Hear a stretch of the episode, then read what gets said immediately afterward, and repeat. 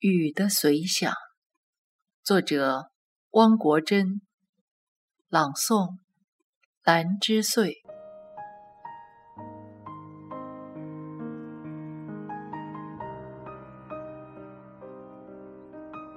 有时外面下着雨，心却晴着；又有时外面晴着，心却下着雨。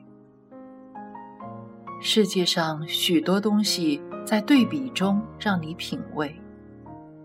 心晴的时候，雨也是晴；心雨的时候，晴也是雨。不过，无论什么样的故事，一逢下雨便难忘。雨有一种神奇。它能弥漫成一种情调，浸润成一种氛围，镌刻成一种记忆。当然，有时也能瓢泼成一种灾难。春天的风沙，夏天的入闷，秋天的干燥，都使人们期盼着下雨。一场雨还能使空气清新许多，街道明亮许多。春雨贵如油，对雨的期盼不独农人有。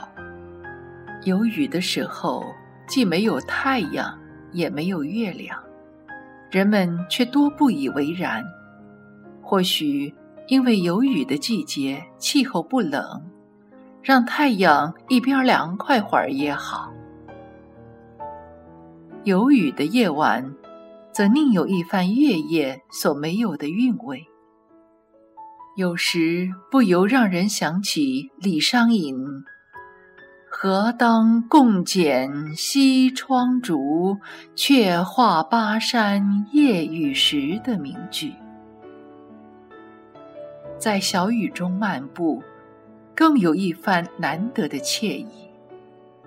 听着雨轻轻叩击大叶杨或梧桐树那扩大的叶片时，沙沙的声响，那种滋润到心底的美妙，即使是理查德·克莱德曼钢琴下流淌出的秋日私语般雅致的旋律，也难以比拟。